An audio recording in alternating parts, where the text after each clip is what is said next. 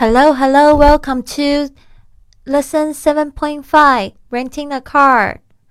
我们今天要讲一个对话，这个对话是这个注册公司里面的服务员跟你。好的，那跟我念一次。I'd like to rent the car. I'd like to rent the car. 我想租车。I'd like to rent the car.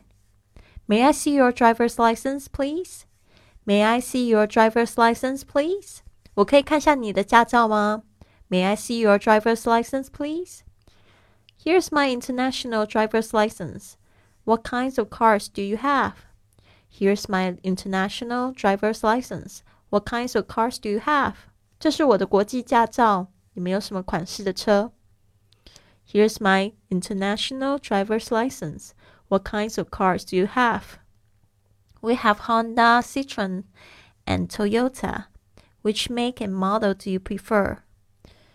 We have Honda, Citroen, and Toyota. Which make and model do you prefer?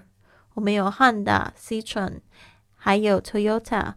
你比较喜欢哪种款式和厂牌的呢？We have Honda, Citroen, and Toyota. Which make and model do you prefer? I'll take the Citroen C2. What is the rate for the car per day? I'll take the Citroen C2. What is the rate for the car per day? 我就租 Citroen C2。你们一天的费率是多少啊？I'll take the Citroen C2. What is the rate for the car per day? The price is 60 euros per day. Do you want insurance? The price is 60 euros per day. Do you want insurance? 一天是六十欧，你要保险吗？The price is 60 euros per day. Do you want insurance? Full coverage, please. For coverage, please. 麻烦全险。For coverage, please. That's an extra 10 euros a day. That's an extra 10 euros a day. 那就额外多十欧元。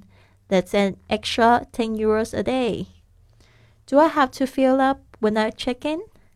Do I have to fill up when I check in? 还车的时候我要加满油吗？Do I have to fill up when I check in? Yes，是的，Yes。好的。